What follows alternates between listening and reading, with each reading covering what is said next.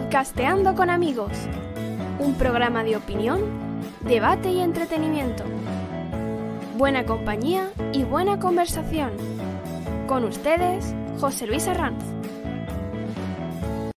Buenas tardes, bienvenidos. Gracias por estar aquí. Episodio número 56 de Podcasteando con amigos. Hoy es 18 de noviembre de 2022 y hablaremos de la evolución de Marbella en el tiempo. Seguiremos con la historia de dos vidas en el mundo de la arte escénica, las de nuestras dos invitadas especiales que os presento ahora en breve. Y terminaremos con los dos, con los dos activistas climáticos que han pegado sus manos a las majas de Goya en el Museo del Prado. Comenzamos. Os presento a mis compañeros de ruta en este día, Adolfo Santo, informático. Hoy creo que nos habla desde el ultramundo. Eh, hasta ahí puedo leer. Hola Adolfo, ¿cómo estás? Eh, hola Pepe, hola a todos. Pues no, no, hablo desde el estudio, he conseguido ¿Llegaste? llegar. Hombre, he, he intentado llegar siempre con el tiempo límite, pero no, no, no hablo desde el inframundo. hablo desde vale, fenómeno, nada, pues estamos por aquí. Eh, Ángel Caparrós, informático. Le han echado bajo la cocina y la puerta de la garaje se la ha roto. Hola Ángel, ¿cómo va tu bricomanía? Bueno, esperando que no se rompa todavía nada más, ¿no? Sí, porque vas, vamos. Todavía, todavía, tengo pendiente tirar las hojas de la bugambilla y las ramas que se, de, de, la semana pasada que me caí de la escalera. Digo, bueno, de momento no me voy a subir. Llama, tienes, un, tienes, una, tienes una edad, Ángel. Llama, llama a un también jardinero. Tiene, también tiene una impresora 3D y si hace falta se imprime una puerta del garaje si queda tan ancho, ¿eh? Sí, si él se la pasa, la, la, imprime, la imprime. Pero llama un jardinero, o sea, deja ya la escalerita. Eva Nielsen dice de ella su biógrafa Sandra Pedraja, que también la tenemos hoy aquí. Nació en Marbella, de madre noruega y padre español. Se crió entre guitarras y cámaras de fotos algo que germinó en ella una innata capacidad para conectar ambos mundos. Buenas tardes, Eva, bienvenida, un placer tenerte aquí. Buenas tardes, un placer estar con vosotros. Eh, Eva, una pregunta que hago a todos los que se estrenan en el programa. ¿No tenías nada más interesante que hacer esta tarde que aceptar nuestra invitación a este podcast?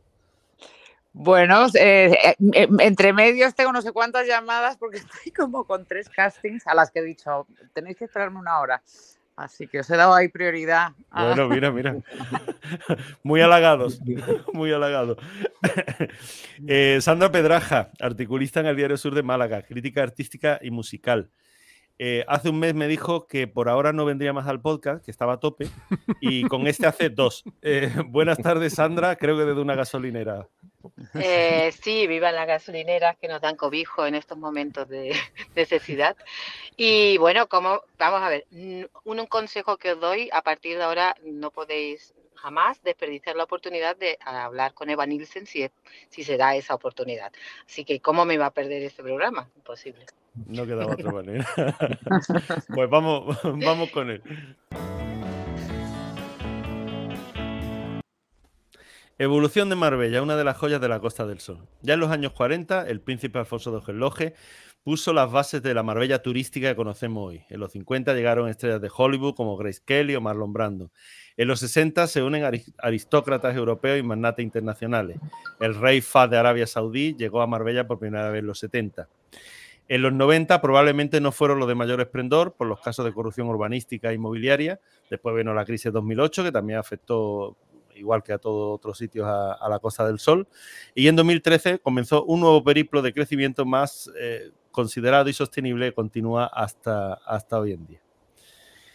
¿Qué opináis de, de la evolución? Eh, hemos puesto Marbella, la Costa del Sol entera más o menos, ¿no? Ha evolucionado de la misma, de la misma manera en los años. Sí, yo creo que lo que empezó, el, el, el principio de todo fue Torremolinos, ¿no? Eh, con el pez espada y tal. Sí. Eh, que según me contaron, pues, el, creo que fue con Carlos Canal y tal, hicieron una, una exposición sobre Torremolinos y tal, que hubo un, un, un, terremoto en Agadiz, que es donde iban todas las estrellas de cine y tal, y entonces no sabía dónde llevarlas, y aunque todavía estaba Franco y tal, de repente hicieron una, eh, eso, de repente pues pasaron todo, todo ese turismo a Torremolinos. Y, y bueno, y después eso vino, vino Alfonso Jonloe y, y ya abrió el Marbella Club y, y ya es, Marbella se convirtió en, la cuna del jet set que ha ido variando, ¿no? Ya, lo del jet set ha ido perdiendo, perdiendo estilo y ahora pues eh, hay otro tipo de turismo, ¿no? Más que el, la jet set. Pero, Pero sigue, Porque- sigue Marbella eh, siendo ese atractivo turístico para, para eh, ese turismo de ultra calidad o o de ultra poder adquisitivo como era antes. Quiero decir, el- ¿se ha quedado solamente Marbella para el postureo o sigue teniendo su atractivo pues para gente de... mucho Yo creo que sí, sí que es de dinero, pero un poco más hortera que lo que era la, la, la Jet Set, ¿no? Eh, yo creo que la- la gente- sociedad ahora, ¿no? También la va más hortera, también, sí, ahí tienes razón. La gente, la gente de calidad y de clase se deja ver poco en lo que pasa, porque eh, si no, mira la Zagaleta, ¿no, Eva? Yo creo que de allí Sí. Poca gente conoce ese lugar y, la gente de allí se mueve poco, por, se, se prodiga po- poco por, por el Olivia Valer, por ejemplo. Es, sí hay ese tipo de, de- de público, de turismo. Eh, yo tengo algunas amigas aquí alemanas que son de ese, de ese- pero no las vas a ver en, en- en- en eventos muy multitudinarios, ni en una revista del corazón, ni son, están como más escondidos, que es normal, porque también tienen que protegerse. Pero lo de lo que habláis de, bueno, esas las estrellas de cine y toda esa, no sé, un poco estilo más eh, cabaretero, mm, no hay tanta, no, no hay esa eclosión que hubo No- en, No hay tanta Jet Set. Hombre, está Starlight que pasa todo el mundo por ahí y tal, pero es como, Sí. como diferente. El otro, o sea, el, el- eso, el, el Marbella Club de esos años tenía mucho más glamour, ¿no? Mm. Todo, y, no sé, la época de, de- de los choris, de Gunilla, de to- todo eso era como más glamuroso que lo que es ahora, por lo menos. O igual que, que, o sea, que ¿no? Como dicen, el tiempo pasado siempre fue mejor o algo así, pero igual, Sí, a lo mejor tenemos nostalgia de... claro, igual, pero, pero bueno. Yo creo que sigue habiendo jet set en Marbella porque representante y, y gusto y clase porque tengo a mi- mis amigas, Eva, las alemanas, entonces sigue Y tú, y tú la- las tienes ¿no? dentro de la jet de tú, ¿no? Por supuesto, son las nuevas jet porque, claro, esto tiene que evolucionar, ¿no? Y, y ha evolucionado de esta manera. Y, y considerándolo de esa manera, pues sí, hay, digamos, una gente más eh, con un estilo de vida distinto, con mucha clase, con mucho gusto y, y lo que pasa que, bueno, pues no, a lo mejor no están en Puente Romano y en Marbella Club, que sigue habiendo gente allí y Puente Romano está lleno, pero otro tipo de público también. Y luego aparecen sitios como muy macarras, ¿no? Como muy... que también a lo mejor en la época lo había y no lo sabemos. No sé, yo no estaba.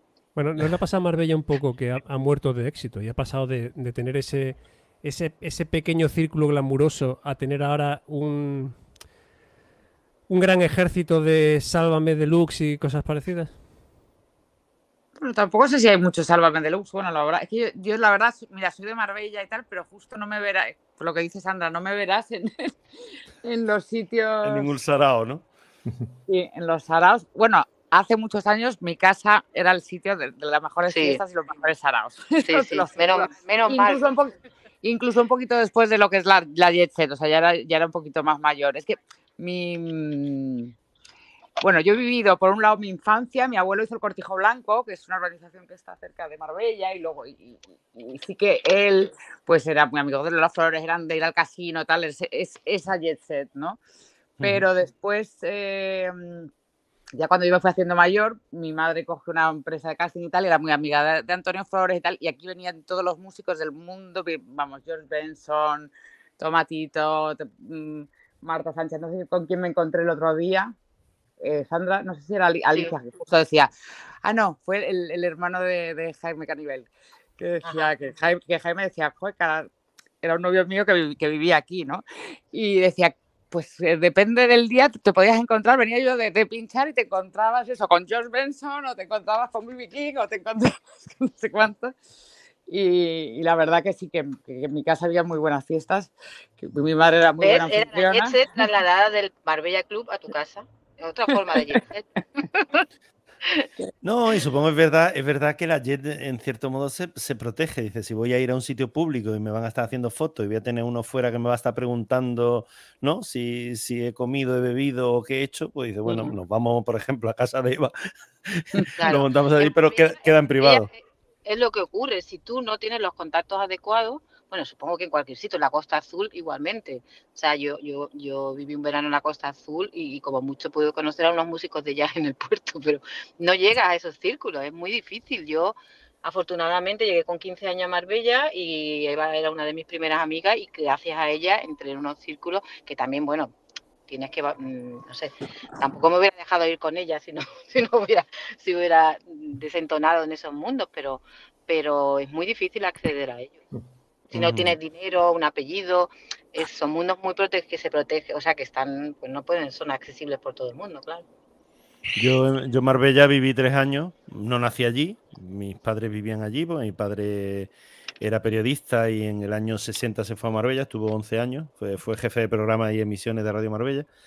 Y, pero claro, son tres añitos, o sea, no, no puedo contar nada de lo que estáis contando, porque bueno, eh, sé dónde viví porque me lo han recordado luego, porque me han dicho luego, mira, aquí vivíamos en esa terraza que hay ahí arriba, pero no tengo lógicamente recuerdos de, de la Marbella de esa época, ¿no? De 60, 70, de toda esa evolución ahora.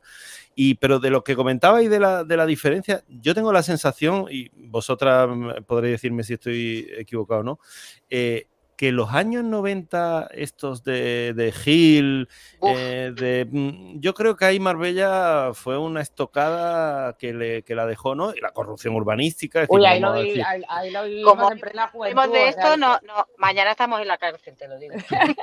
¿El que, el que dices? que como habláis de esto, ¿no?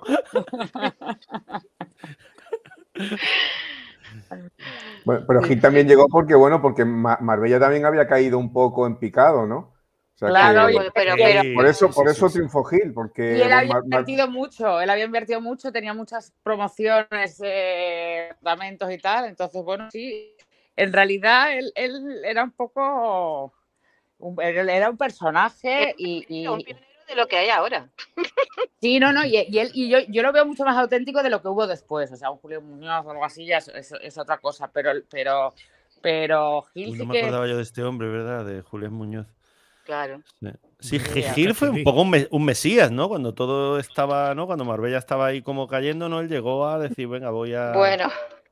Bueno, bueno, mira, te regalaba jamones a, a, los de las albarizas, pero después no pagaban los jamones. Bueno, yo no, yo no sé si he, si he, contado alguna vez la, la, anécdota que hace, hace unos cuantos años Cuidado eh, nos tocó hacer un trabajo, en el, ya, llega, un trabajo en el, en el Ayuntamiento de Marbella. Y bueno, de, de, informática, ¿no? Hay una base de datos y unas historias. Y bueno, ¿Eso cuando en qué época, allí, Ángel, perdona? ¿Perdón? ¿En qué época? ¿En qué época? ¿En qué época? No, no, ya Gil, Gil ya había salido. Eh, ah, vale, posterior, posterior. Ya había salido y entonces estábamos hablando con el, con el jefe jurídico del ayuntamiento, el funcionario, eh, porque íbamos a hacer una base de datos, unas historias. Y, y, de pronto, bueno, entramos en el ayuntamiento y empezamos a ver mesas con gente sentada por los pasillos, ¿no? Todo lleno. Y le preguntamos, bueno, ¿y esto? ¿Qué hace la gente aquí en los pasillos? Y dice, dice no, no, esta, esta gente que Gil hizo funcionario. Y claro, como ahora no sabemos qué hacer con ellos, pues le damos un ordenador y, y, bueno, que rellenen multas y cosas de estas, ¿no? Pero había una, una cantidad de, de sí. gente que por favores había entrado en el ayuntamiento como funcionario y no sabían qué hacer con ellos, ¿no? Yo solo os puedo decir que yo, en la época que llegó Gil a Marbella, estudiaba Derecho. Y después de unos meses conviviendo con Gil, dejé de creer en la justicia y dejé la carrera. me fui a vivir a Los Ángeles. Tengo que me he ido a vivir a Los Ángeles y nos, de, nos echó a todos de Marbella. Nos echó a todos los que pensábamos diferente. Bueno, yo, yo tenía, yo, yo tenía, porque teníamos Casting Marbella, que lo sigo teniendo y tal, y teníamos las azafatas de, mm. y tal, y hubo un, eso, hubo un momento que no se da todavía las pesetas y tal, y nos debían como 3 millones de pesetas, mi madre había puesto las, los, los uniformes de las azafatas, de todo, y el que se tenía que encargar de pagarnos era era Julián Muñoz, que quedaba con mi madre a, a unas horas salir. Luego nunca le pagaba, pero gracias a Dios, por, por ahí sí lanzó una esta por Pedro Román, sí que conseguí, al final conseguimos cobrar, pero, pero fue, vamos, desde casi nos arruinamos por culpa de eso. Imagínate. La, la, la cosa es que la Marbella y sus alrededores vamos, es, es un auténtico paraíso. O sea, la, la, parte que tiene por la zona arriba de Marbella, de, de serranía y distancia, son son lugares preciosos, ¿no? Sí. O sea, es un, es un, sitio maravilloso para vivir. Quiere decir que Marbella no, no, no, ha salido porque sí, porque hayan ido cuatro, cuatro actores de cine o cuatro jeques por allí, ¿no? Sino Hombre, que, tenemos que, el que mejor el sitio clima. sí es maravilloso. ¿Mm? Es que tenemos el mejor Eso clima. iba a decir, es verdad, el clima. Geográficamente sí, sí, estáis que dice que, que, es una maravilla. Tiene, tiene un microclima Marbella muy particular donde no hace calor en verano ni hace frío en invierno, ¿no? Exacto, sí. Este verano ha hecho un poquito más de calor, pero Sí, Pero no, en medio grado más de la media de Marbella, mientras el resto nos estábamos cociendo con el cambio climático. Pero sí que es verdad que, por ejemplo, en comparación con Málaga, o te vas incluso a Fuengirola ¿eh? y ya cambia. Siempre tienes ese, ese, ese uno o dos grados más o menos de- ah, convenientes, ¿sabes? Así. Son, son más en, en invierno y menos en verano. O sea que. Pero bueno, Sí, volviendo bueno, un poco a la política, que quiero animar esto un poco y quiero hay que meter un poco de... Pero eso no era política, No Adolfo. no. Eso no era política. A ver, ese es un- política de alguien que que llegó hablamos allí de y, y Sandra es que no quiso ser abogada, ya está, y ahora está echando la culpa a- al que estaba Eh, en ese momento. ¿Os- Oye, os yo soy, muy imagináis? poli- yo soy muy políticamente eh, incorrecta, o sea que. No llevéis a Eva por ese lado, por favor, que luego. Soy su era, oye, espérate, ¿quién, ¿quién dejó de ser? ¿Eras tú, Sandra, no? ¿La que dejado de ser abogada o tú, Eva? Yo- No, yo- no, yo no. Ah, Sandra, Sandra, Sandra, ¿no? Vale, vale. Es que, Sí. no, como Sandra suenas hoy un poco diferente por aquello del, del efecto gasolinera. Eh, Sí, no, no sé, me- es que me he liado. En un momento de, dijo, oye, igual estoy diciendo Sandra no fue abogada y era Eva. Ya está, ya está, sí, sí. Eh, Adolfo, No, di, no, di, no. que tú querías animar el cotarro con no sé qué. No, claro, quería, quería deciros, el Gil evidentemente llegó en un momento de Marbella que hablaban del declive marbellí y todo esto. Yo creo que personalmente el declive llegó con Gil y Gil y todo lo que arrastró detrás, ¿no? Pero hoy en día, eh, ¿existiría algún personaje equivalente a Jesús Gil y Gil? O sea, ¿podría llegar un Gil en el 2023 a mm, regir Marbella? Por supuesto, no con el estilo de Jesús Gil y Gil, porque era como un pequeño cacique en su, en su cortijo, ¿no? Pero, eh, eh, ¿existiría algún personaje hoy, o sería capaz un personaje como Jesús Gil y Gil de de verdad volver a entrar en un ayuntamiento? Por supuesto, y con mayoría absoluta. No fastidia. Totalmente. Yo, de- yo he vivido eso y de verdad que cuanto más grande es la mentira, más creíble. O sea, hemos aprendido muchísimo. Bueno, pero él, él- te digo una cosa, él no, él no, o sea, a él le veías venir. Lo que pasa era Claro, como que, que Claro, a él le veías Sí, sí. venir, los, los demás sí que era- le, le veías venir, pero caía bien y, y eso, y, sa- y sacaba cosas, aunque fuera a su manera, las sacaba. Lo- sus secuaces ya fue, fue, fue un poco más. Eh, ahí ya era, o sea, ya, ya no era por beneficio de la ciudad ni nada, porque la- hacía bien para la ciudad porque tenía sus intereses en la ciudad. Los demás eran sacos de, ba- de basura llenos de dinero y, y- y vamos, y sálvese quien pueda, ¿no? Pero, pero él hacía las dos cosas. Voy a saludar aquí a, lo- a los que están en el chat de, de YouTube, Antonio Soler, María José Molina, Julio Almazán. eh, buenas tardes a todos. Y dice Julio Almazán, dice, ¿creéis que lo de Instagram y TikTok ha favorecido la decadencia de ese glamour marbellí? Yo creo que TikTok ayuda a la decadencia de todo, pero bueno, en no general, sí, yo creo que de hay, en la decadencia mundial Eso es por TikTok, ¿no? estamos en el abismo mundial pero está por TikTok, Instagram y todo. la es global. Con TikTok Sí. está más repartida la decadencia, no solo se la queda la Jet Set Marbellí.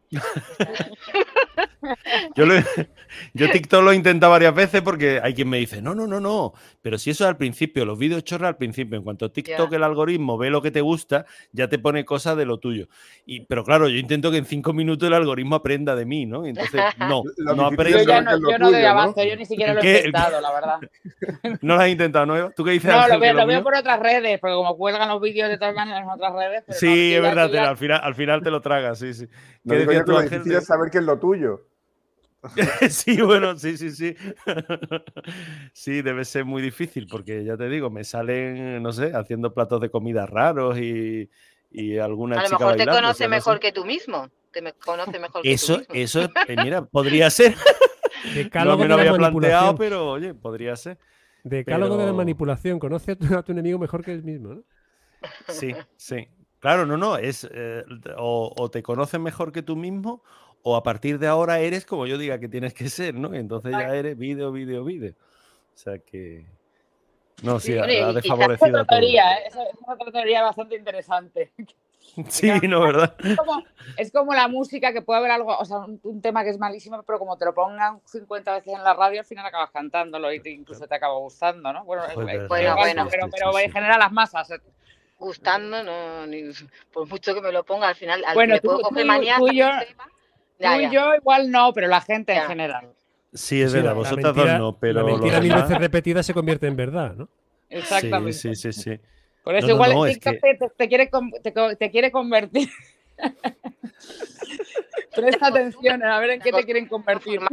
Se acostumbran a los formatos, porque hay veces que al principio nos parece muy extraño acostu- acostumbrarnos al... Pero yo, por ejemplo, con, con Twitter no podía, porque como no me gusta nada mm, las discusiones y Twitter es muy de discutir, pues no, no me llegaba a convencer. Y soy más visual, prefiero Instagram, totalmente. Y TikTok, pues bueno, le hice dos vídeos a los gatos, pero ahí me quedé. Bueno, tranquila, que Twitter lleva camino de desaparecer él solo. O sea, no se ¿Ah, va sí? a meter en ningún lío. ¿He sido una ya- visionaria? Total, totalmente. O sea, entre Totalmente. los despidos de Elon Elon, Musk, Elon Musk está, te está Y- ayudando. No claro, sé que que si has hablado con él previamente, pero tiene- Es amigo nuestro, viene a las fiestas de Eva. Regularmente. sí, ya, ya, su- ya supuesto porque cuadra, cuadra en fecha. que bueno, las redes ahora mismo le dan la oportunidad de que la, la jet set se haya democratizado, ¿no? Hay cada uno, pues, todos somos estrellas ahora mismo, tenemos una pantalla, un micro, podemos actuar, cantar, la gente se hace famosa en cinco minutos, eh, haciendo lo que sea, entonces pues quizá el concepto de jet set haya que revi- revisarlo también. Sí, es una fama a veces que no, que, que más creída que real, ¿no? Pero sí es cierto Sí. que, ¿no? que ahora eres un influencer y entonces ya es la Sí. nueva Jet, ¿no? Ya eres Exacto. importante porque, porque tienes a, no sé, a X seguidores y pues probablemente estás haciendo una chorrada, ¿no? Que luego te dará vergüenza cuando seas más mayor. Eh, Bueno, a mí pero... me impresionó cuando Eva me contó que estaban haciendo casting para modelos de no sé qué historia y que miraban, ¿no, Eva? Lo del número de seguidores. O sea, que ya no tienes que ser guapo, actuar, cantar o lo que Sí, sea, sino también tener un número de seguidores ¿Sí? determinado para... Sí, sí, eso es verdad. Bueno, claro, es que ahora es eso, el mundo de influencers, ahora ya casi son más estrellas que, que- que los músicos. O... Y, pero luego, por otro lado, otra cosa de los castings que vi del mundo TikTok, o no sé si es TikTok o es el Snapchat, ¿no? Que te ponía orejitas y cosas así. Que de Sí. repente a mí me mandan fotos que pi- pido para un casting y tal, y de repente, en vez de mandarme fotos profesionales, de repente me mandan fotos como con los ojos eh, japoneses o con, con orejitas, y digo, pues la verdad que ¡Qué esto no me sirve. ¿Sabes? Con, los, con los fil- con los filtros de Snapchat y digo, mm, Ay, eso me Vale. encanta, porque no me lo has dicho antes. pues, pues no hay ni, o sea, no es ni una ni dos, hay muchas más que te mandan con los filtros de, de Snapchat. ¿Y, que no qué- y- y haces? ¿Pasas palabra y, el siguiente, no? Ah, directamente no, pues es una, una persona que no, no, no puedo presentarla en realidad. Claro, eh, vamos, hombre, hombre, salvo que llegue, salvo que llegue y lleve las orejas pegadas siempre, ¿no? Que no se Hombre, si veo que, que, de- que detrás de ese filtro pues, puede ser que merezca la pena y tal, pues igual la contacto y digo, oye, pues mándame una foto mejor. Pero normalmente ya, si me han mandado esa foto, ya digo, ya, Sí, ya. sí, sí, directamente. sí. Me encanta. ya, ya el filtro te lo han puesto fácil. O sea, mira, ya el filtro me lo han hecho, pero bien, ¿no? Y nunca le has preguntado por qué lo hacen. A mí me, me da mucha curiosidad. ¿Por qué mandan una foto con la oreja Sí. Bueno, mandan eso o de repente también te mandan que dices, bueno, para un casting, o sabes que sabes las fotos estas de Instagram últimamente que también están muy de moda. O entre, bueno, por un lado los morritos y por otro lado es el primer plano del culo, que dices, tampoco, o sea, yo lo que quiero verte la cara por anuncio.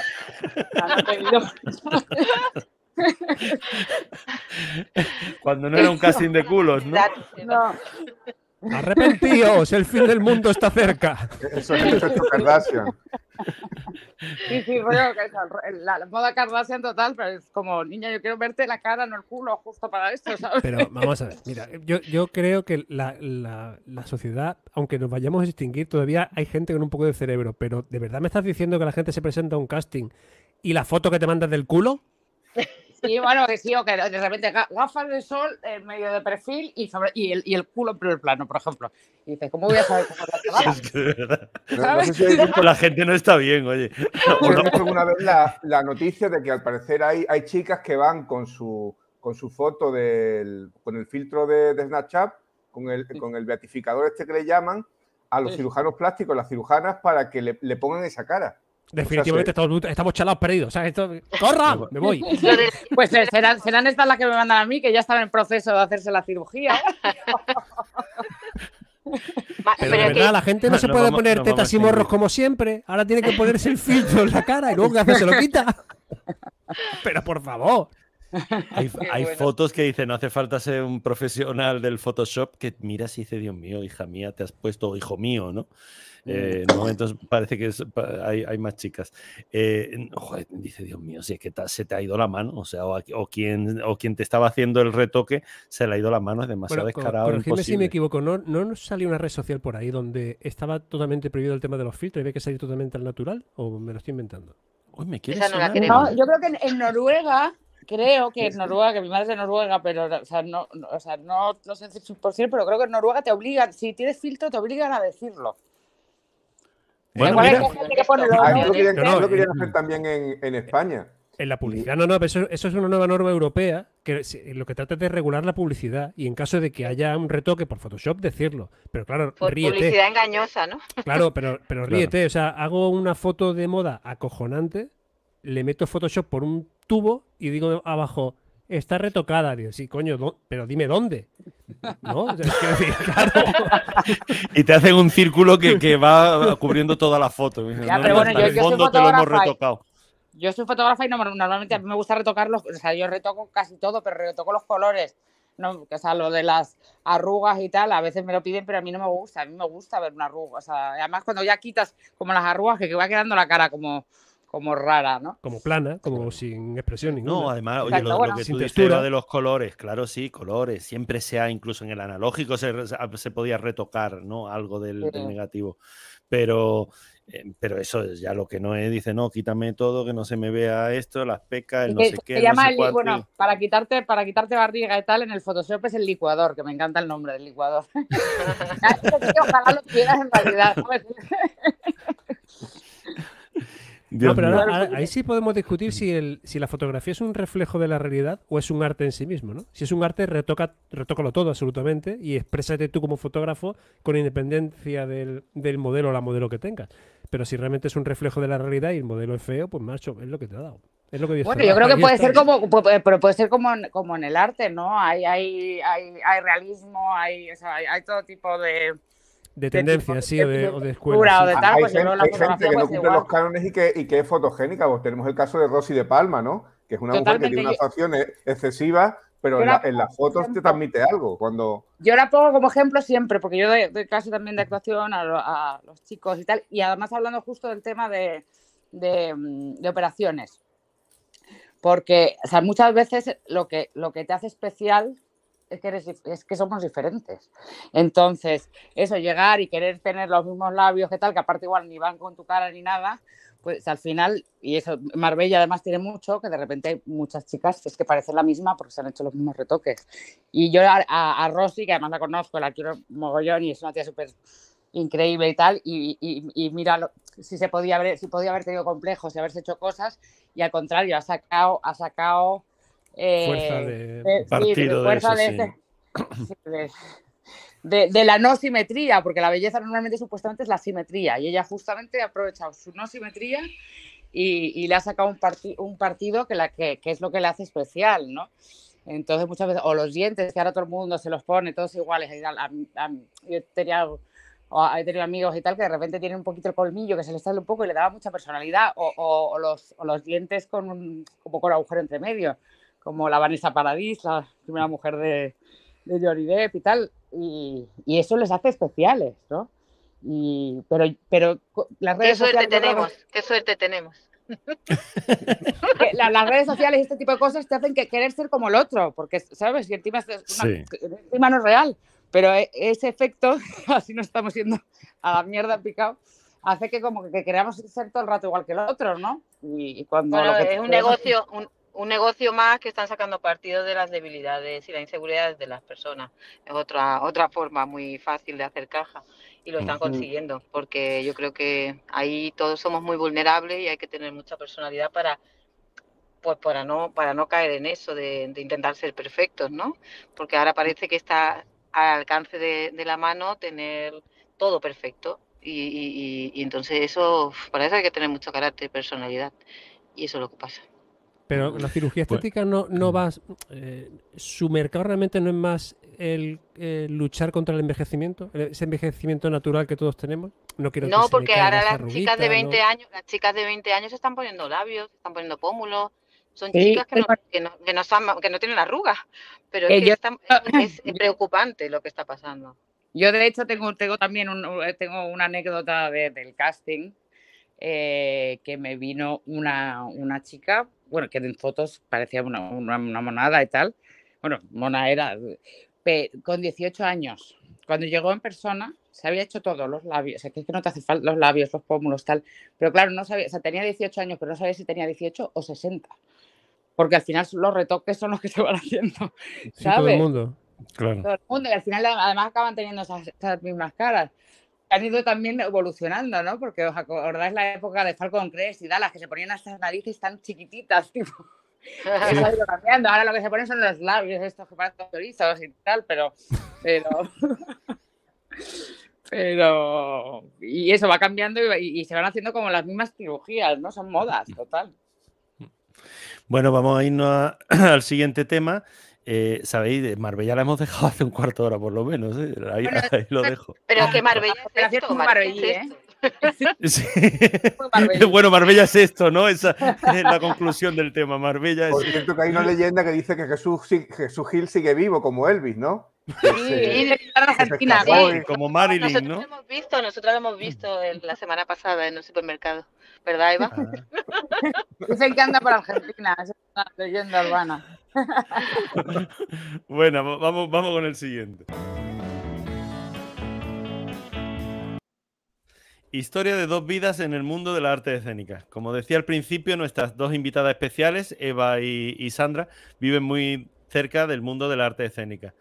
Eh, aprovechamos que las tenemos aquí para que nos cuenten anécdotas de vivir tan de cerca, pues de artistas de primera fila, tal. Y yo, Eva, perdona, me, pida, me pido que cuentes que fuiste la musa de Jarabe de Palo. Es que Sandra ya también el otro día me medio time me ha dejado con una curiosidad que Sí, no sí, puedo por favor, Eva, explica, explica eso, que alguien, alguien ha insinuado por Más ahí. todo lo que queráis, ¿eh? Claro, Mm, pero alguien ha insinuado por ahí que, no la flaca falta. tiene nombre. La flaca tiene nombre, pero no es el mío, ¿eh? El- pero, pero sí que yo viví todo, de hecho, en el libro que escribe Pau, me menciona a mí y la última vez que estuve con él, le eché una bronca porque digo, hay que ver que cuentas, ahora, ahora voy a contar la historia, ¿eh? que cuentas esto y cuentas lo, o sea, lo bonito que fue el... bueno, y ahora cuento la historia, ¿no? Eh, ellos se van a, cuando todavía no tenían ni casa de discos ni nada, se van a grabar El lado oscuro a Cuba con Fernando de France, que es un director que le estaba presentando a Virginia, a Pau, pero se van un grupo de amigos porque él era publicista y bueno, eran todo un grupo de amigos que trabajaban en, en- en cine. Entonces se van, pero se ponen todos malísimos, tipo Venganza de Montezuma y tal. Antes de eso han hecho un casting para el lado oscuro y cogen a la flaca que se llamaba Alsoris. Y en esto que, que se tienen que volver porque se han puesto todos malos, se les acaba el dinero. Se- y Pau se, se medio enamora de, de- bueno, se- medio platóricamente, porque yo creo que salieron la última noche, se emborracharon, se quedó dor- dormido y de repente en el avión pues le dio esas- eso, le dio como el- el- una cosa de amor platónico que, que no hizo nada y tal, y escribió La Flaca. Entonces, gracias a esta historia, igual, Jarabe Palo y Pau es, es quien es, porque es, sal- o sea, su, su- su primera canción que triunfó fue La Flaca, ¿no? Mm. Entonces, al año siguiente, Fernando de France viene a Casting Marbella a hacer un casting, me conoce a mí y, y de repente, bueno, además justo también buscaba como cubanas aquí y tal, pero me, me puso a mí de hacer como de una cantante cubana para un anuncio telefónica. Después me dijo, oye, que voy a hacer el vídeo de un amigo y tal, que, que te- cuando eso te llamo. Y digo, vale, vale. O sea, esto como que, bueno, que, que le dices que sí, pero que no. Ni, bueno, no era conocido Pau, ni nada. Y a las dos semanas me llama, oye, nos vamos a Cuba, no hay dinero, pero bueno, te pagamos todo tal. Y yo, ah, fenomenal. Y como eran siete chicos y yo, casi todos tenían mujer, novia, lo que sea, Pau no. Yo dormía con Pau los las primeras noches porque yo iba a grabar el lado oscuro y, la- con la flaca llevan a grabar la el vídeo de la flaca. La flaca era cubana, no sé si sabéis que en Cuba, para que, que entre una cubana en un hotel, hay que hacer mil papeleos, tal. Bueno, lo hacen y ya como, como estoy yo en... en- o sea, es, es otra chica conmigo, ¿no? Pues, pues eh, me, eso es lo que cuenta Pau en el libro, la, la- la anécdota que cuenta. Entonces la flaca se queda conmigo en, en la habitación Y en una de estas salgo como de la ducha y me la encuentro como insinuándose. Salí por, salí por y entonces lo que Pau cuenta en el libro básicamente es que, que no, que, que, la flaca en vez de gustarle él, que, la, a la, que le gustaba era Ganilsen y tal. y digo, pero ¿cómo cuentas esto si lo bonito es que, hay veces que, no hay, o sea, que, no hay mal que por bien no venga, ¿no? Que si no hubiera pasado lo de que todos se pongan malos y tal, no hubiera escrito la flaca y quién sabe qué hubiera sido de jarabe de palo, ¿no? pues ahí o sea que un virus cambió la historia. Un virus cambió la historia de la banda. Sí, cambió la historia de, bueno, sobre todo de Pau, porque en realidad la, bueno, la banda ha ido un poco cambiando. En realidad, Jarabe de Palo era, era era Pau. Sí, era Pau. Pero él fuera, fuera de, su carrera musical era un compositor de éxito publicitario, porque yo creo que se hacía campañas para el corte inglés y como, como tú has dicho para Pero no como músico. Él, era publicitario, pero no era... Publicista, sí, sí, sí, sí. pero, pero era, pero no músico. O sea, no, en, la, en, la empresa de publicidad, la agencia de publicidad, no hacía, no era que no componía, hacía los jingles ni nada parecido. No, yo creo que era como publicista. Sí, era el publicista y con su hermano, su hermano, su hermano también, Mark, que, Mark sí que hacía como cosas de arte, que luego Mark también dirigió eh, algún vídeo suyo y después también acabó dirigiendo vídeos Pau de sí mismo. O sea, por ejemplo, yo hice el de, hecho, hecho con, con Pau en total, creo que fueron cuatro, cuatro de los primeros, o sea, que era El lado oscuro, Depende, que lo dirige Pau, eh, Agua, que lo dirige una fotógrafa que se llama María Speus, y, y, Perro Apaleado, que lo dirige Pau también. Y, después con los años hice eh, los su 50 aniversario, o los 20 años de Jara de Palo, pero él cumplía, cumplía 50, hizo la mm, canción de grita acústica y ahí sale gente como importante en su vida y tal, y acabo yo con cerrando el vídeo poniendo cómo quieres ser mi amiga si por ti daría la vida, ¿no? Que es la canción de, de Agua. Y, luego hemos hecho un vídeo póstumo de, una canción suya que se llama Valiente, que que salimos cantando mucha gente que también ha tenido relación con, con Pau. Así que bueno, por, eso, por eso lo de la musa, pero en realidad siempre lo que hemos sido es, amigos. probablemente más musa igual ha sido la placa en, ese momento, en ese momento, pero, pero sí que ha sido muy amigo y nos, nos queríamos mucho y nos eh, era un hombre que, que, caía bien a todo el mundo, o sea, sin conocerlo, eh, mm, lo veía, lo escuchabas hablar y digo, anda, este, este tiene que ser un buen tipo, ¿no? Sí. Al principio, al principio los músicos no lo tenían, o sea, yo me acuerdo porque yo estaba muy metida en el mundo de la música y yo, como he hecho el vídeo tal, como es tan sencillo, pero bueno, es que yo creo que lo, que, lo bueno que tienes tiene letras sencillas y al final a veces lo sencillo se te pega más y te y, también decía muchas verdades, ¿no? En esa sencillez, ¿no? Que ahí yo creo que le viene la publicidad. Yo, incluso ahora en los últimos años, ¿no? Yo siempre he dicho, digo, joder, Es que no daba puntadas sin hilo, pero es que tenía una mentalidad muy, muy catalana y muy de publicidad y muy de, saber a dónde iba y lo que, y lo que quería de cada, de cada cosa, ¿no? Lo, tenía muy claro. Eh, Eva, y ya aprovechando un poco la relación tan personal que tenías con él, eh, realmente era tan optimista y tan, y tan em, enamorado de la vida como lo planta el, documental?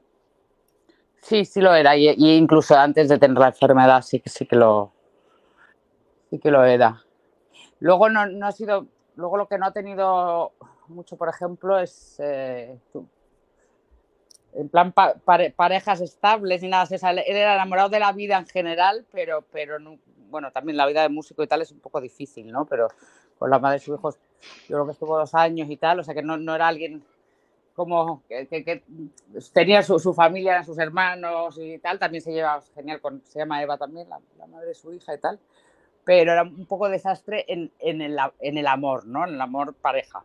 Eso era un desastre, eso sí, pero, pero siempre, siempre estaba de buen humor, divertido.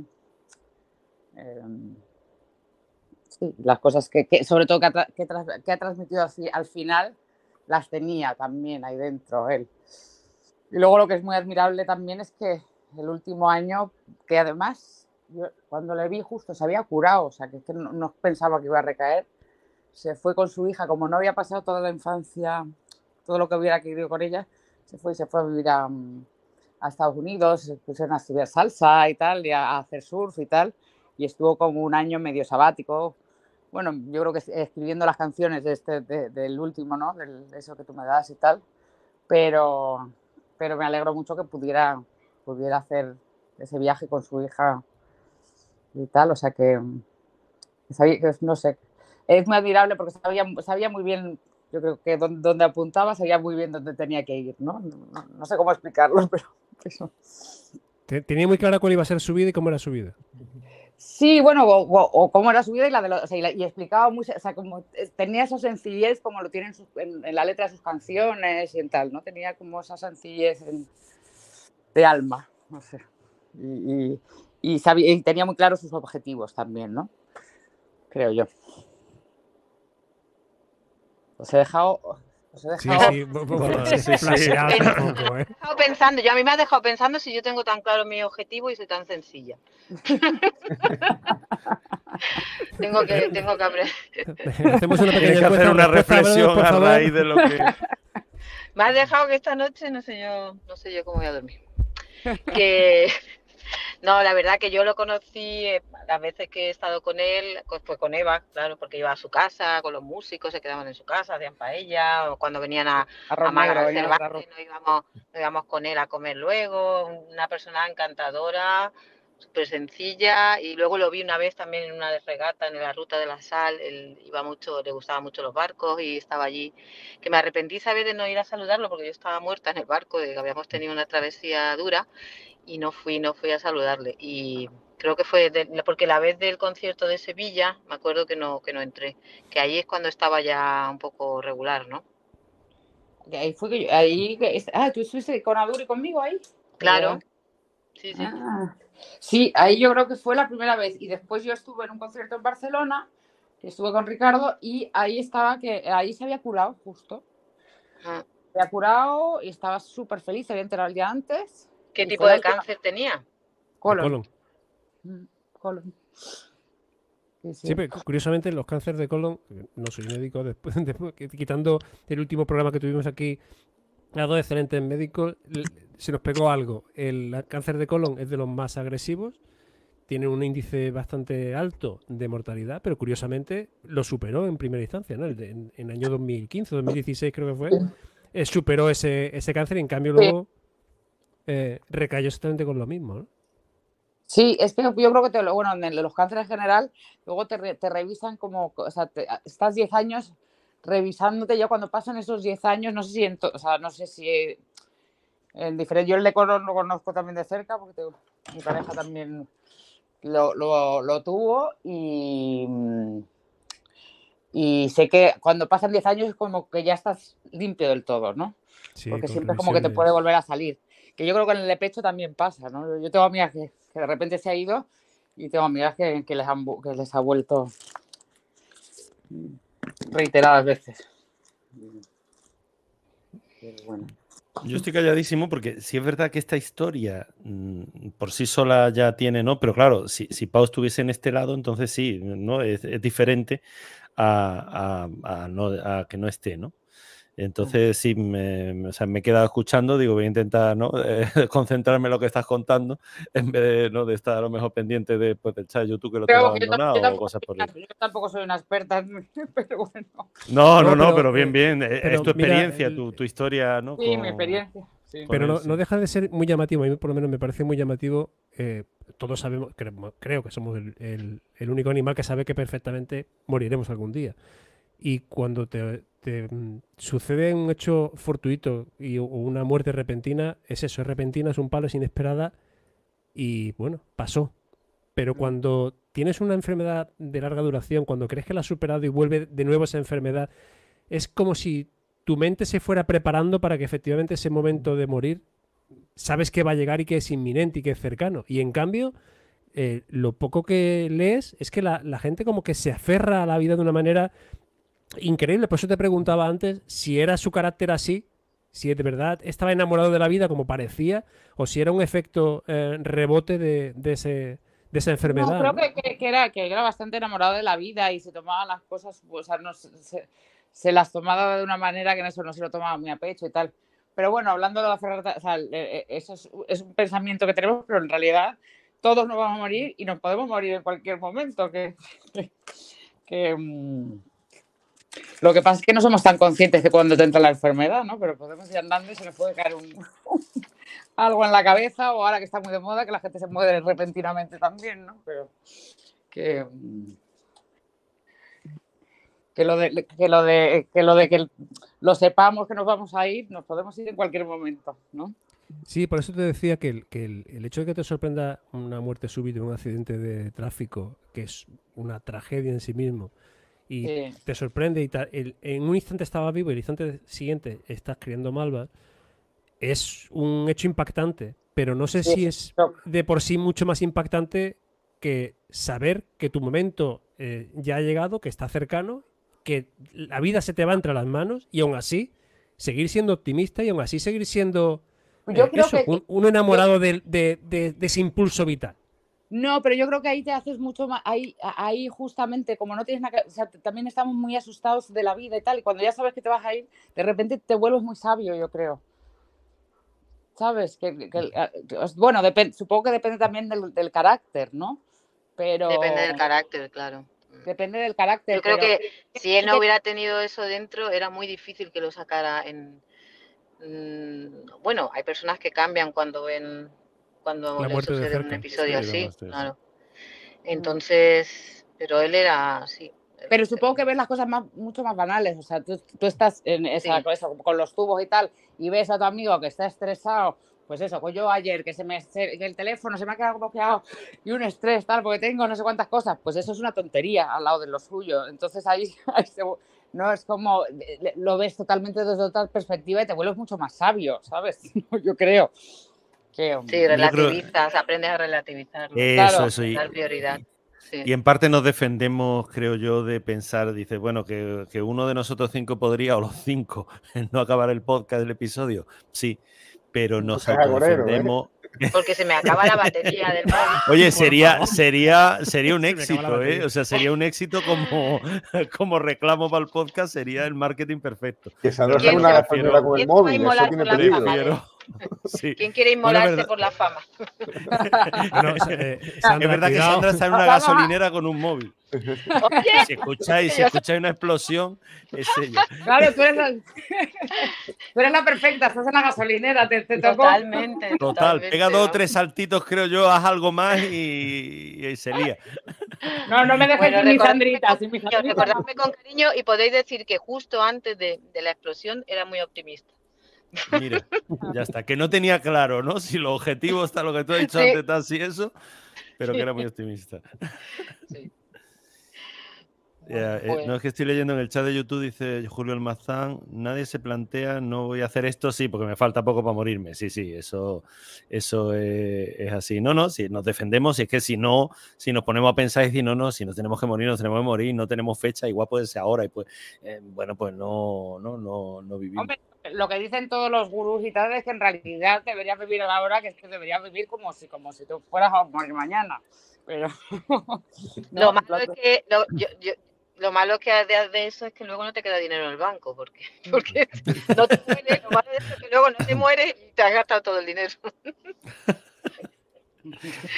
Eso, eso es muy peligroso. Aquí que hay que, ser, hay que tener un, los que tenemos niños pequeños o niñas pequeñas no podemos, no podemos pensar eso, porque, bueno, si tienen tan llamados, claro. es su vida, ¿no? Pero claro, también claro. Es que tenemos, hay que tener una responsabilidad con respecto a, lo, a, la gente que depende de ti también. Eso muchas veces lo, que te puede, lo que te puede amargar, pues, el decir, bueno, es que no me voy a morir tranquilo, ¿no? Claro. No, no, eso es horrible. Yo recuerdo una, una vez que tuve un episodio que estaba en esa época, bueno, relacionada con el mundo, eh, y, y, y, creía que era una especie de ictus, que al final fue como una migraña o no sé qué fue, pero yo me recuerdo estar en el hospital haciéndome las pruebas, llorando a mares en el baño, diciendo, pensando que mi hijo era muy pequeño, que no le podía hacer eso, y en realidad no quiere, lo que no quiere es hacerle daño a la, sobre todo a tus hijos, ¿no? Que dependen de ti, es como una putada, sí, y sí. eso es una, una de las peores sensaciones, ¿no? Que se puede tener. Bueno, Ángel Soto está comentando, dice, momento apocalipsis del grupo. Y dice, sí, sí, estamos, estamos que nos tiramos. A la muerte, esto es muy Di, di el- Ángel y, y pasamos al tercero. Le damos cinco minutos al tercer tema. decir que el, que que tampoco- el- que el famoso refrán de cuando seas padre comerás huevos no quiere decir que, que tú te comas los huevos fritos, sino que cuando tienes hijos los tienes siempre ahí, ¿no? Los tienes en la garganta porque estás siempre pensando que les vaya a pasar algo. Sí, sí, sí. Sí, Oye, de esto total. podríamos hablar, teníamos que hablar un día, ¿no? De, de la vida según va uno evolucionando y demás. Bueno, con esto de la muerte se me ha venido a la cabeza eh, la frase de la canción de Sabina, que el fin del mundo nos pille bailando, ¿no? Por la muerte también, oye. Que vamos con el último y le damos nada, 10 minutitos. Digo de darle solo 10 minutitos porque es que de verdad eh, es darle eco a un... Bueno, no voy a opinar antes de, comentar el tema. Dos activistas climáticos se pegan a las majas de Goya en el Museo del Prado. Dos activistas han pegado sus manos este sábado a los marcos de dichos cuadros. En, el trozo de pared que separa ambas pinturas han escrito más 1,5 grados.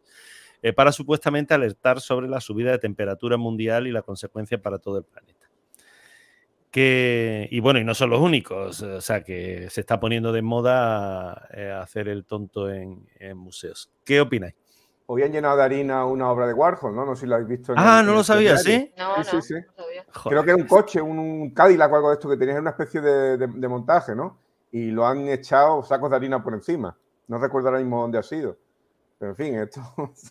Pero yo lo, lo curioso es que de casi todos estos actos que han hecho, de lo del tomate, creo que ha sido, de eh, hay, hay vídeos y dice, oye, y nadie se acerca e intenta evitar, porque oye, sacan el bote de pegamento, se lo echan, o sea, dice, hacen la manualidad que a completa. lo mejor si es menor, si es menor y lo, y lo Claro, no coges, se le puede luego a lo tocar. mejor te busca. Eh, Sí. Lo he visto un también, problema, ¿no? también, también están acusando a, a los que graban, porque dicen que el mensaje en sí, a la transmisión del mensaje también es- forma parte de- del delito, ¿no? Entonces, porque eso si fuera privado no tendría repercusión, pero claro, el que graba luego lo difunde y luego ayuda a que esto pues sea viral, ¿no? Y que lo que persiguen es- estas personas, supongo, que podrían hacerlo, si quieren llamar la atención sobre este gran problema que tenemos, podrían hacerlo de otra manera, no justamente jorobando a, a- a las cosas bonitas que tenemos. No sé. En Es este, muy en absurdo, este episodio sí. no tenemos ningún abogado, pero creo que hay un, un delito que se llama atentado al patrimonio. ¿eh? Que no es simplemente Aparte- que todas vandalices algo, sino que si es algo que es propiedad estatal y tú, histórica, y tú le haces uno- un desaguisado, pues, pues la pena está Entonces- grabada, ¿no? De todas maneras, no son penas muy grandes porque me he sacado yo un listado de, atentados anteriores eh, históricamente y, bueno, 1.500 euros por el- un cuadro de Cy Twombly que le dio un beso. Ese me, me ha encantado. De, de los que he leído, usted, uno de los que más me ha gustado fue que en julio, en julio de 2007 una mujer besó un cuadro blanco del artista Twombly y en, en Francia, ¿no? Y le dejó la marca del beso y ella dijo en su defensa que era un acto de amor y un acto artístico y fue condenada a 500 euros de multa y 100 horas de trabajos sociales. No me parece demasiado para ser un delito al patrimonio, no sé. Pero bueno, es que tampoco... uf, ¿qué A ver, la diferencia, hay- hay una diferencia sustancial con el tema de los marcos de las majas. Es que hasta ahora mm, no han agredido ningún elemento artístico. Esto es, hasta Sí. todos estaban protegidos bien por un cristal, bien tal. Sí, En este caso el marco en sí no estaba protegido y se han pegado al marco. El marco, eh, quitando que evidentemente no es la pintura, pero el marco, eh, por lo que he leído, es- está- son de principios del 1900. ¿Al marco era original? O sea, era un Sí, sí, sí, marco- el, ma- el marco es original. O sea, el marco, no es de la época de, de Goya, pero el- los marcos son de, de principios del año 1900 y están eh, hechos según, al parecer, indicaciones del pintor, ¿no? Entonces, eh, Forma parte de la propia forma obra, ¿no? parte del, no, no en sí de la pintura, pero sí tiene su componente eh, artístico y su componente patrimonial. O sea, a ti en casa si te rompe un, un elemento que, con, el que, con el que llevas ciento y pico años y a mí se me ponen los pelos como escarpias. Y si ya es por una gamberrada, porque no tiene otro nombre, de dos pijiprogres, porque tampoco tienen otro nombre, o dos, ¿puedo decir imbéciles? Voy a decir imbéciles. Por dos imbéciles que creen que esto es protesta, hombre, mira, no. O sea, No, y dos imbéciles posiblemente dirigidos por otros. que Sí, pero más vamos- arriba. No, bueno, ya si entramos en no- las no teorías conspiranoicas, ocurrido que son los grandes multimillonarios y tal, los que están promoviendo todo este movimiento, ya, ya olvídate, ¿no? Pero bueno, al final- claro, pero al final el, im- el imbécil, o sea, parafraseando a Obi-Wan Kenobi, ¿quién es más loco? ¿El loco o el loco que siga el loco, no? Mm. Sí, eso es así. Eh, comenta Julio Almazán en el chat de YouTube, dice, son tan tontos que no saben que en realidad lo que hacen. Dice, no son 1,5 grados, sino son 1,15 grados. Dice, por hacer criterio y veracidad. O sea que, bueno, yo no lo sabía, pero sí, Julio sí, sí ju- justifica que no es 1,5 grados todavía la, lo que Menos se haga mal, en menos mal. Sí, sí, sí, oye, son ce- 0,35 que, oye, que... Ya, Cuando, bueno. cuando- cuando lleguemos a Unos 1,5 meses de vida más multiplicaremos el número de imbéciles pegándose a, las, a, las, a los marcos, ¿no? El- el- el- la, la- la estatua de la libertad, hay una foto de hace 50 años y de ahora, y el nivel del agua no, no, ha, cam- no ha cambiado nada, pero bueno, no sé, ahí cada. Ahí, ahí lo Sí, sí. para todo. El chajarrillo todo esto lo comentaba ayer con, con Pepe Lu, es que el- vi una pequeña viñeta donde se veía un, un- un cuadro vacío ¿m? y decía, pegue su mano aquí.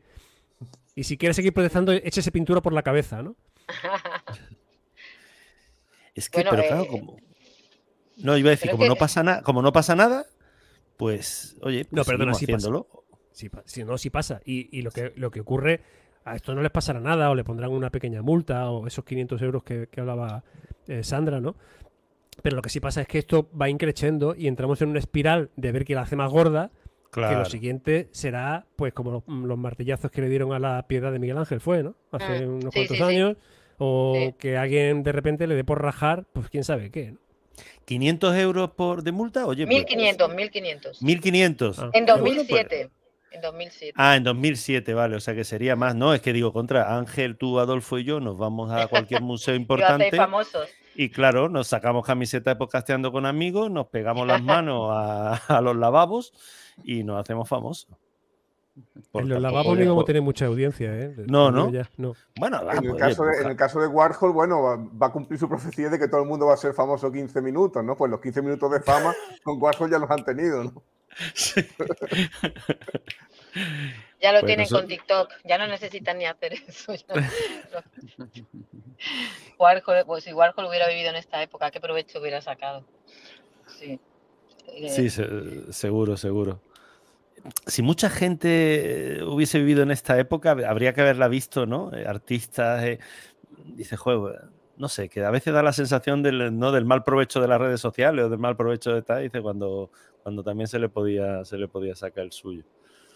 No sé, vamos. eh, a mí, eh, yo cada vez que veo, y, y ahora tú que dices, Ángel, que hoy otra vez, que se harina, que si tal, es lo que dice Adolfo. Que, Bueno, y hace tres, No, hace como tres días fue un cuadro vamos- de Gustav Kling en, en- en- Viena, en Austria, ¿no? También, yo es que esta Sí, semana pero- está bastante pero- desconectado. Pero lo que te decía, el cuadro de Kling estaba protegido y no, no alteraron Sí, la pintura. Claro, y ni atacaron la pintura, ¿no? Y exactamente igual que y le pasó a la Gioconda, con creo que fue un tartazo, Sí. ¿no? Entonces, Sí, Pero antes final- había sufrido un montón de daño, incluso tiene, tiene un desperfecto en uno de los brazos, porque claro, antes de ponerle los cristales blin- blindados, pues han pasado muchas cosas, porque esto es ahora como una, ahora lo ve, supongo que ahora lo vemos más porque, porque la información nos llega inmediatamente y difundida globalmente, pero esto ha debido pasar desde los principios de los tiempos, que no, una forma de, porque chalao hay muchísimos y, y formas de Sí, bueno, Sí, lo ha habido siempre, solo que no, ¿no? Que, no que estaba ni ni por una causa Lo que es triste es que tengamos que ver un cuadro detrás de un cristal, como si estuviéramos en el chino Ya. comprando marcos, ¿no? No, y Los- anti, cuadros están pensados para verse detrás de un vidrio. ah, anti, y anti súper protegidos, además. No, sí, sí, es, es algo eh, horroroso lo que... Y no sé, esto parece que va calando y al final, mm, ah, bueno, nos extinguiremos, como dice un amigo mío. Me encanta este- esta historia de 2006 de un niño de 12 años que participaba en una visita escolar y pegó un chicle en el cuadro La Valle. Este y, y este todavía ha dejado una pequeña mancha en la pintura que tuvo que ser restaurado. O sea que casos habrá habido desde, desde el principio. Claro, es pero, que el chaval no pero el chaval no era No, un claro. activista. Bueno, Claro, no o sea- sabemos, no sabemos si querían que le quitaran los deberes o... No, el chaval estaba acostumbrado No a pegarlo de- debajo del pupitre y dijo, como no hay pupitre, oye, pues aquí pega.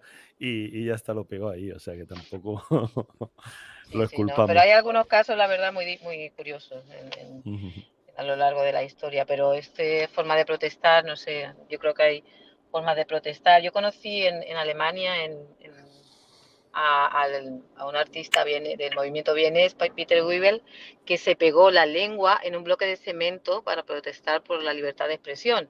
Claro, eso es mucho más valiente, ¿no?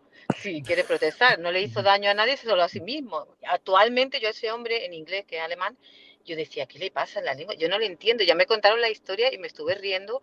Digo, pues debi- debió de, de quedarse mal porque es que habla que no hay quien le entienda. Y bueno, eso de... El Tiene mérito, hombre- dice, oye, voy a protestar por el tema del clima pegándome un tiro en el pie. Dice, oye, pues mira, podría estar interesante. Sí, o, o no sé, o, o la, esa, la- no sé, otro tipo de, de cosas más. Como los bonzos que se quemaban en- durante la guerra de Vietnam, ¿no? Que se cogían una o que se de desnuden y salgan por los... Que se Mira, en Qatar podían protestar desnudándose y corriendo por, por, el, por un Sandra, campo de te fútbol. lo voy a que ahí decir, te lo voy a decir una frase muy, muy concreta. No hay huevos. Y con ¿A que eso no? acabamos, sí, es verdad, ¿A no no? hay, seguro. Es verdad.